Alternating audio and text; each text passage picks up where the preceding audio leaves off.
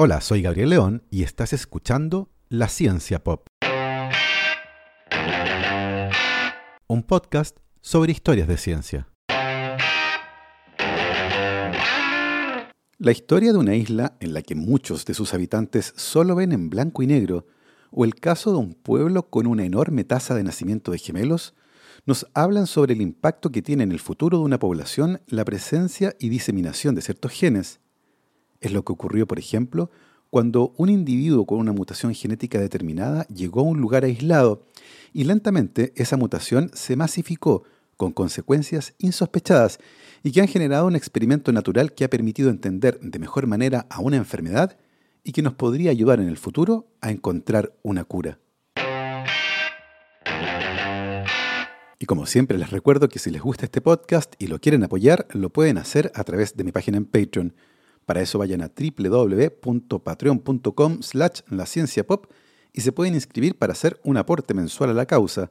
Agradezco como siempre los aportes de Manuel Morales, Fernando Rode, la familia Helfman von de Sauer, Giuseppe Carufo, Nicolás Martínez, Felipe Mazanes, Nicolás Cabello, Sandra González, Sebastián Umaña, Diego Torres, Eugenio Grasset, Carolina Valle, Berurin Illeco, Cristóbal Moene, la familia Serpa Rebolledo, Juan Berlinger, Pablo y Milicita Villalobos, José Tanús, Ana María Larcón, Rosario Calderón, Michael Cavalar, Pedro Castillo, Adrián Cataldo, Matute y Consu, Candelaria Pimentel, Florencia García, el S Podcast, Keiichi Minamoto, José Luis Ulloa, Dania Sepúlveda, Alex Gutiérrez, Amanda Larraín y Pedro El Bebo Jorquera.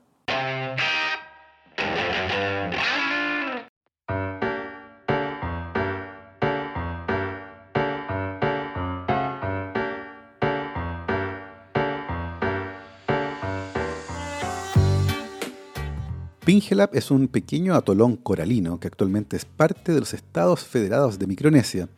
Está formado por tres islas conectadas entre sí y tiene una laguna central de aguas color turquesa. Posee abundante vegetación de un color verde profundo y peces de todos los colores imaginables. Las temperaturas extremas casi no cambian durante el año. La mínima es de 23 grados Celsius y la máxima es de 32 grados Celsius. El cielo es de un color azul intenso y llueve de vez en cuando, ni mucho ni poco. Pingelap es un pequeño paraíso en medio del Océano Pacífico y sin embargo, este pequeño paraíso esconde un secreto. Cuenta una leyenda local que el dios de la visión nocturna se enamoró perdidamente de una bella mujer de la isla, llamada Docas, y le ordenó al líder de la tribu local, el jefe Okonomwaun, que se casara con Docas. El dios de la visión nocturna era un dios muy pícaro y a veces se disfrazaba como el jefe Okonomwaun para poder acostarse con la bella Docas. De hecho, dos de los seis hijos de Docas habían nacido producto de las andanzas del dios de la visión nocturna, y esos hijos, al igual que su padre divino, también tenían buena visión nocturna. Pero este dios de la visión nocturna era muy enamoradizo y de vez en cuando también se acostaba con otras mujeres de Pingelap. Producto de estos amoríos, siempre nacía un niño con buena visión nocturna. Sin embargo, había otra característica más interesante que compartían todos los hijos del dios de la visión nocturna. Todos eran muy sensibles a la luz del día y absolutamente todos veían el mundo en blanco y negro.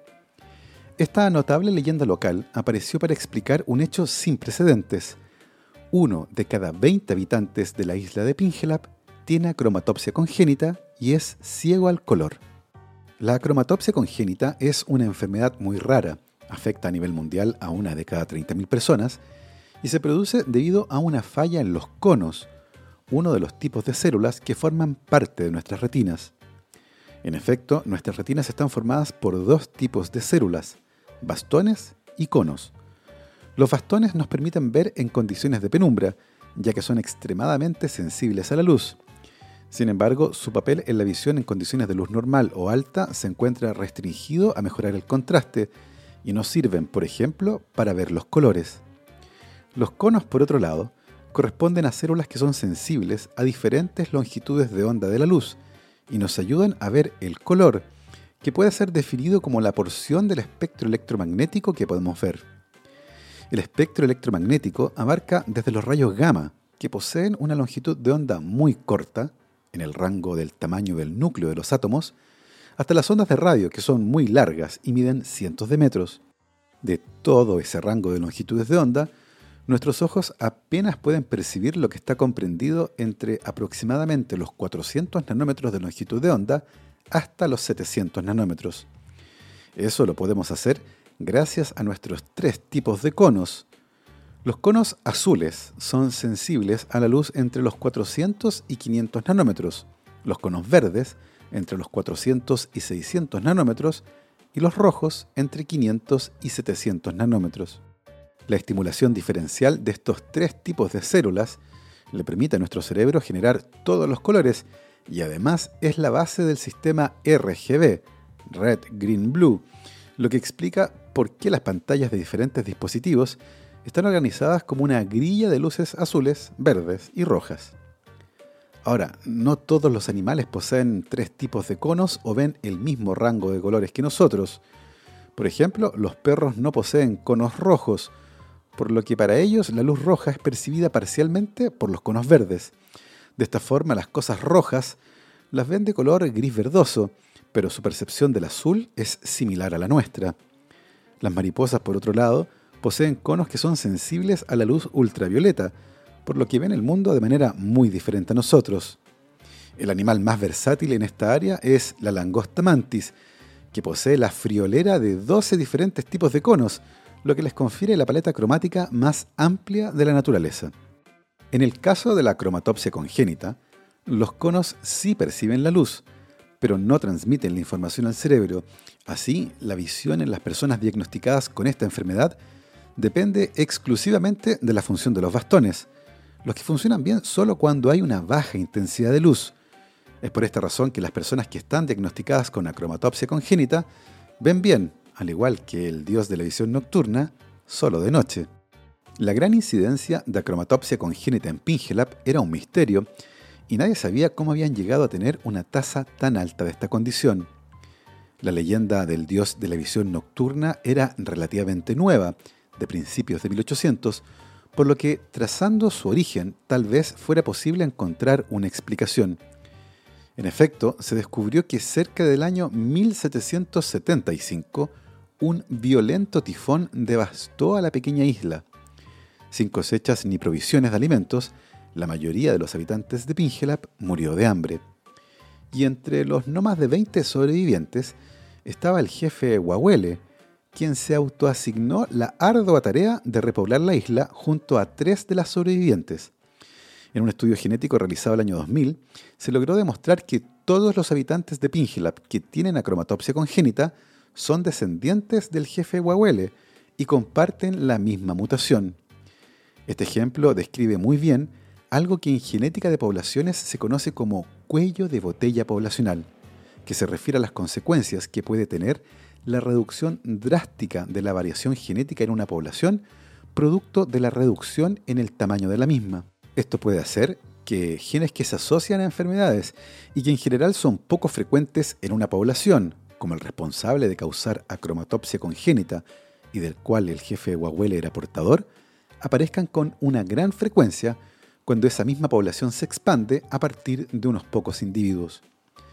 En otros casos similares es posible apreciar las consecuencias de un fenómeno llamado efecto fundador, que tiene lugar cuando un pequeño grupo de migrantes, que no es genéticamente representativo de la población de la que provienen, se establece en una nueva área. Cuando esto se da en poblaciones pequeñas y geográficamente aisladas, los efectos pueden llegar a ser muy sorprendentes. Es lo que ocurre, por ejemplo, con el municipio de Cándido Godoy, en el estado de Río Grande do Sul, en Brasil, cerca de la frontera con Argentina, municipio que en su letrero de bienvenida dice Cándido Godoy, tierra de gemelos. Solo caminar por sus calles resulta sorprendente y algo inquietante, debido a la enorme cantidad de gemelos que viven ahí. Según investigaciones realizadas a partir de mediados del siglo pasado, el 35% de los nacidos en las últimas décadas en Cándido Godoy son gemelos, lo que convierte a este municipio en el lugar del mundo con la mayor tasa de gemelos. Una de las cosas interesantes de este caso es que se trató de vincular este fenómeno con la presencia en la zona de Joseph Mengele, el brutal médico del régimen nazi que escapó a Sudamérica antes del final de la Segunda Guerra Mundial y que se instaló justamente en el sur de Brasil. En la Alemania nazi, Mengele había realizado algún tipo de experimentación con gemelos, por lo que algunos creen que podría estar vinculado con el fenómeno en Cándido Godoy, rumores que fueron creciendo hasta convertirse en una explicación que se escucha con frecuencia para este fenómeno. Sin embargo, varios historiadores brasileños reconocen que la alta tasa de nacimientos de gemelos es muy anterior a la llegada de Mengele a Sudamérica, y este fenómeno, muy probablemente, se explica por el efecto fundador. Esto ya que se ha determinado que los inmigrantes alemanes que llegaron a la zona provienen en su mayoría de la región de Hunsrück, en la parte oeste de Alemania, una zona que tiene una tasa de nacimientos de gemelos más alta que la media. A eso hay que sumar que existe una fuerte endogamia entre sus habitantes, lo que hace que la variabilidad genética se mantenga baja en Cándido Godoy, la tierra de los gemelos. Casos como este muchas veces han permitido entender de mejor manera algunas enfermedades y el papel que los genes tienen en su origen, y eventualmente nos podrían ayudar en algunos casos a encontrar una cura. Repartidos en el pueblo de Yarumal y otros cercanos pertenecientes a la región de Antoquia en el norte de Colombia, unas 5.000 personas que pertenecen al mismo clan familiar son portadoras de una mutación genética que causa la aparición de una enfermedad conocida popularmente como la bobera. La mitad de esas personas serán diagnosticadas a la edad de 45 años y la otra mitad sucumbirá antes de llegar a los 65 años. Este hecho tan curioso hace que el pueblo de Yarumal tenga un parecido perturbador con el macondo ficticio de la novela Cien años de soledad de Gabriel García Márquez, donde sus residentes sufren trastornos de la memoria y alucinaciones. La bobera, ciertamente, también tiene un nombre médico, enfermedad de Alzheimer de inicio temprano. La enfermedad de Alzheimer es una condición neurodegenerativa que actualmente afecta a más de 30 millones de personas alrededor del mundo y que usualmente comienza de manera lenta y progresiva a medida que envejecemos. En la mayoría de los casos se habla de Alzheimer esporádico, que usualmente se diagnostica tarde en la vida de las personas.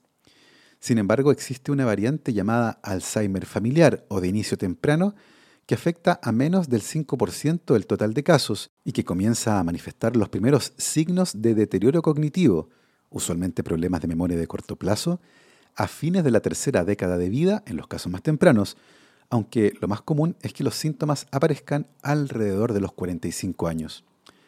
Una de las cosas más sorprendentes de esta variante de inicio temprano del Alzheimer es lo que ocurre con la población de las zonas montañosas de Antioquia, que corresponde al lugar del mundo con la prevalencia más alta de Alzheimer de inicio temprano.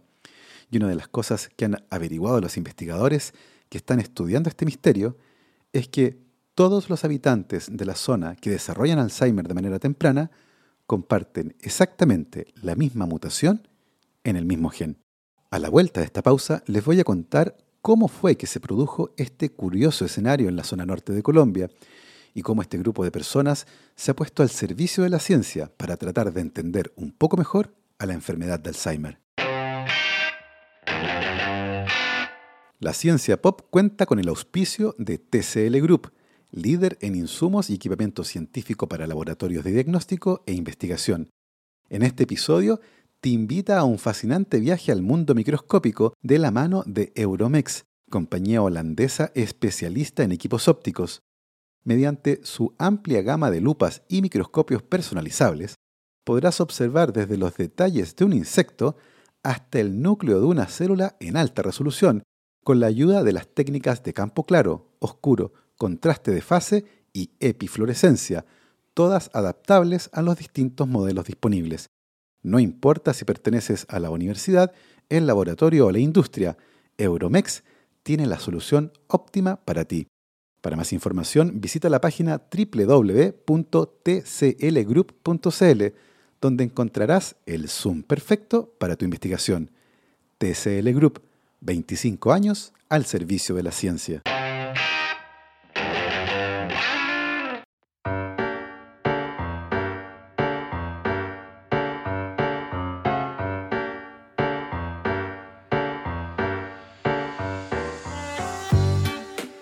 Desde hace décadas, el neurobiólogo colombiano Francisco Lopera comenzó una labor exhaustiva para reunir los registros de nacimiento y de defunción de quienes han vivido en la zona de Antioquia y que estaban afectados por la bobera, con la esperanza de poder encontrar una pista con respecto al origen de este curioso fenómeno. Como habitante de la zona, el doctor Lopera creció rodeado de casos de Alzheimer en su propia familia y entre sus amigos, y se propuso hacer algo al respecto. Tratando de entender a la bobera o Alzheimer, generó un extenso y muy completo árbol genealógico de todos aquellos diagnosticados con la enfermedad, corriendo además riesgos enormes para realizar esta labor en un territorio de guerrillas activas y narcotráfico, y convenciendo a los parientes de la gente que había muerto con demencia de que donaran sus cerebros con el propósito de analizarlos. En ellos estaba escondido el secreto de este Macondo del mundo real. Lentamente, el doctor Lopera y sus colegas generaron un banco de cerebros en la Universidad de Antioquia, con más de 300 órganos, lo que ayudó a descubrir que todas las personas afectadas por esta variante temprana de Alzheimer compartían exactamente la misma mutación. El año 2013 publicaron este hallazgo basado en la secuenciación del genoma de 102 personas que compartían la mutación y también otras características distintivas desde el punto de vista genético, lo que permitió estimar que este gen defectuoso había aparecido en la población de Antoquia a inicios de 1700, muy probablemente a partir de una pareja de exploradores vascos que llegaron a esta zona montañosa y aislada para instalarse ahí. La mutación es conocida como E280A y afecta a un gen llamado presenilina.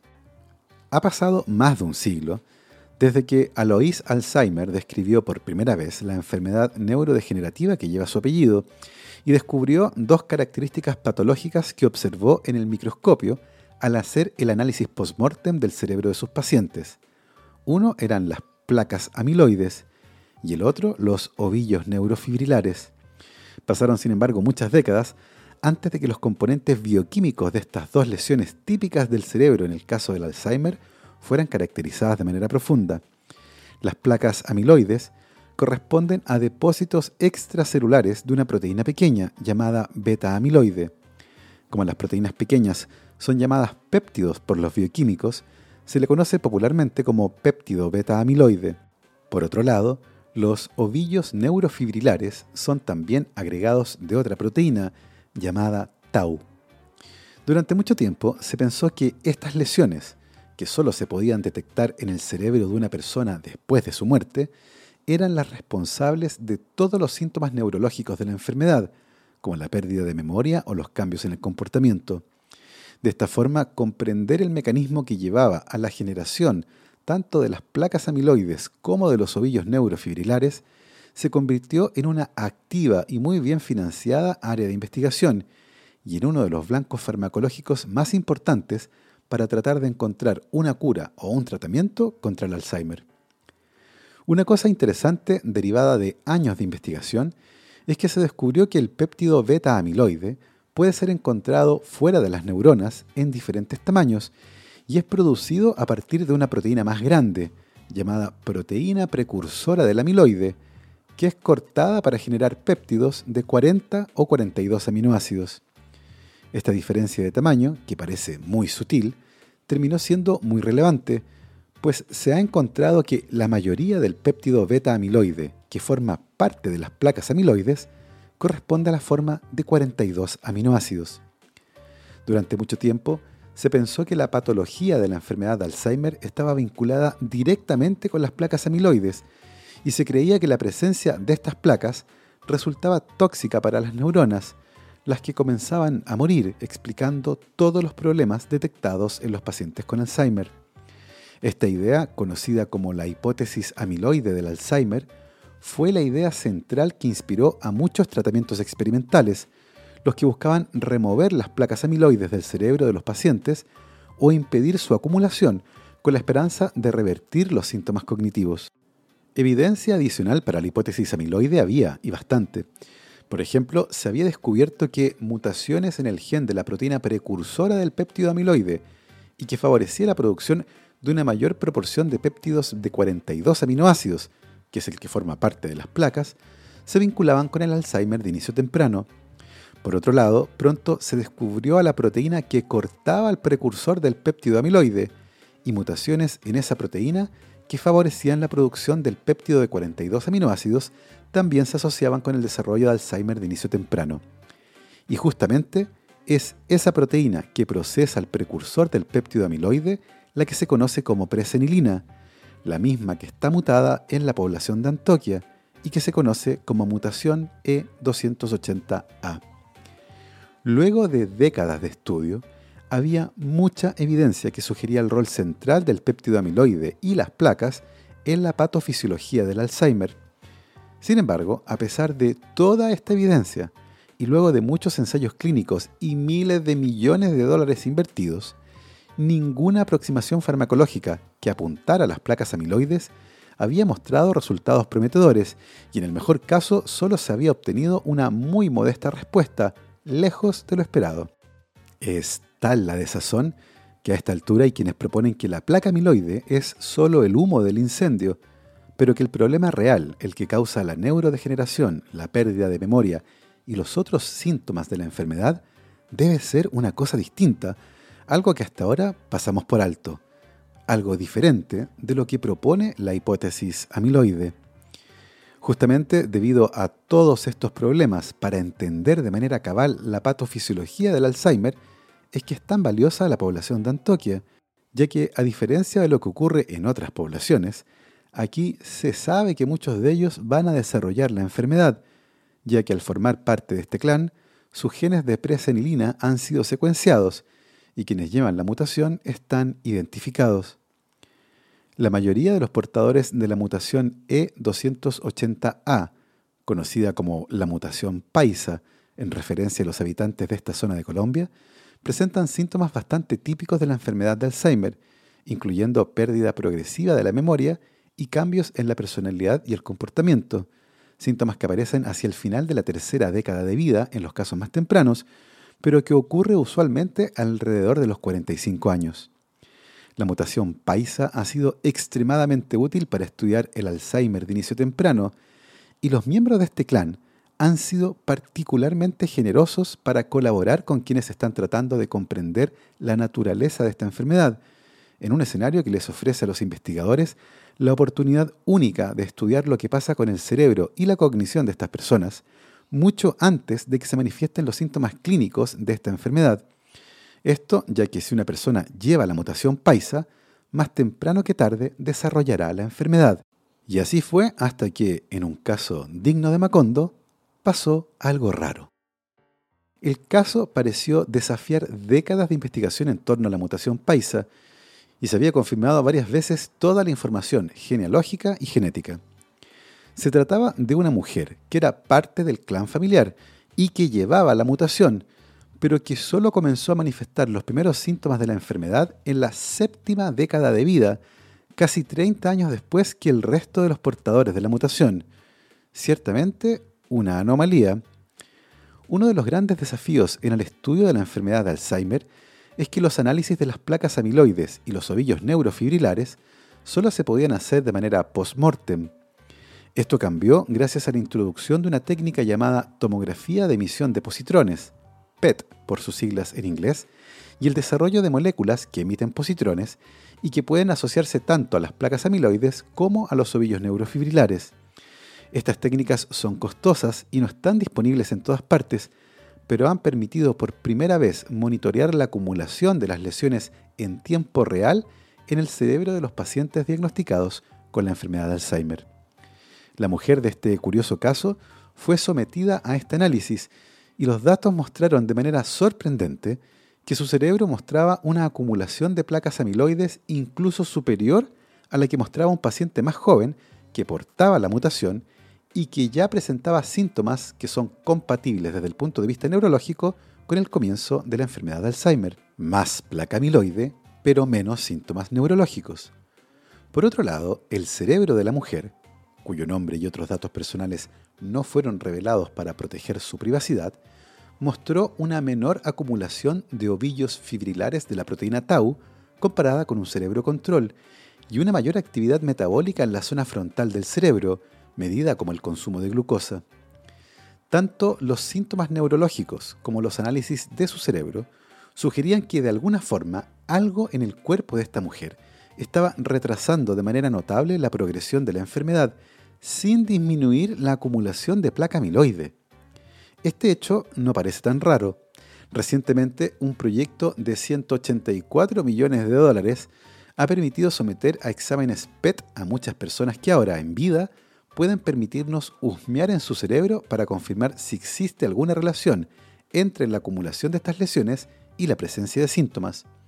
Los resultados han mostrado que cerca de un 30% de los cerebros examinados muestran cantidades considerables de placa amiloide, ovillos neurofibrilares o ambos, como para clasificarlos como cerebros con Alzheimer, pero que esas personas no muestran síntomas neurológicos de la enfermedad.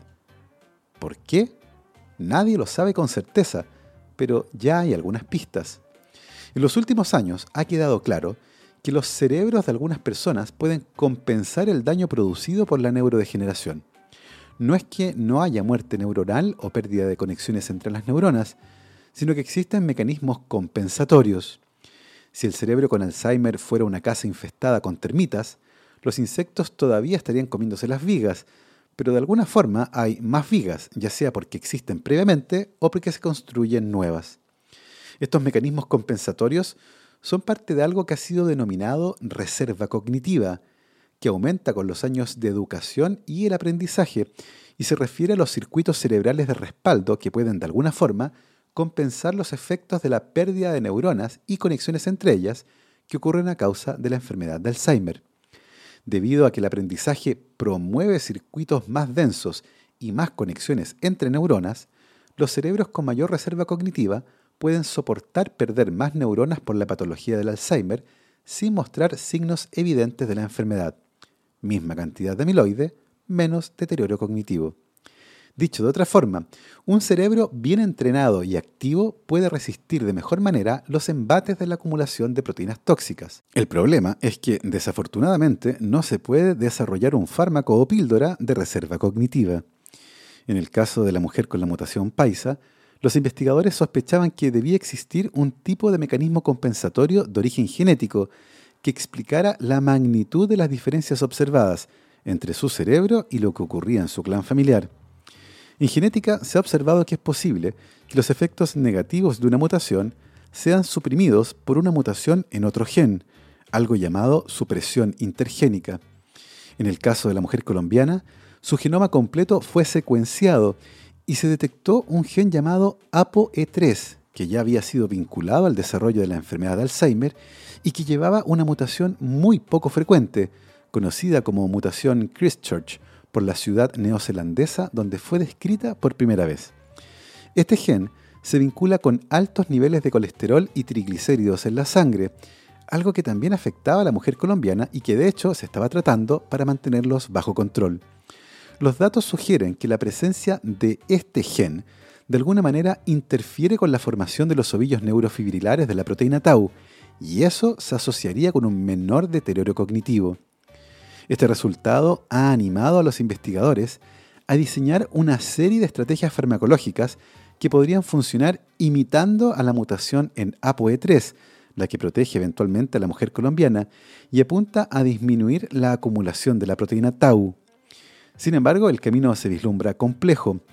El 14 de junio de este año, hace solo unos días, se presentó la primera parte de un ensayo clínico que probó una vacuna contra el Alzheimer y que buscaba que los pacientes generaran anticuerpos contra la proteína tau.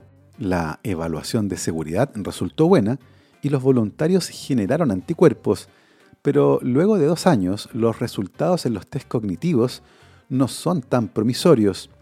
Si bien se trató de un ensayo pequeño, los resultados no parecen tan auspiciosos y ciertamente esta enfermedad seguirá siendo un enorme desafío, tanto la comprensión de los mecanismos moleculares que la originan como también el desarrollo de nuevas aproximaciones terapéuticas. Y así hemos llegado al final de esta historia de Macondo. Yo me despido como siempre con mis agradecimientos a mis queridos Patreons, Sebastián Toledo, Alberto Montt y Laura, Claudia D'Alenson, Diego Molina, Macarena Vergara, Pedro Maldonado, Hernán y Lucas Castillo, Chuchurex, Sandra Galás, Ana Lucía Luna, Cristian Subiabre, Romina Mationi, Simón Castillo Riedemann, Diego Socias, Luciano Cisterna, Ricardo Yáñez, Fernando Montenegro, Matías van der Straten, Francisco Soto, la familia Flores Noguer, Leonor Echeverría, Sergio Espinosa, Rafaela Hidalgo, Marcela Martínez, Cristóbal Orellana, Diego Riquelme y Gastón Bravo Arrepol. Nosotros, como siempre, nos escuchamos la próxima semana. No lo olviden. Yo los dejo aquí. Recuerden lavarse las manos, usar su mascarilla, mantener la distancia física, ventilar, ventilar y volver a ventilar, vacunarse cuando les corresponda y, por supuesto, que la ciencia los acompañe.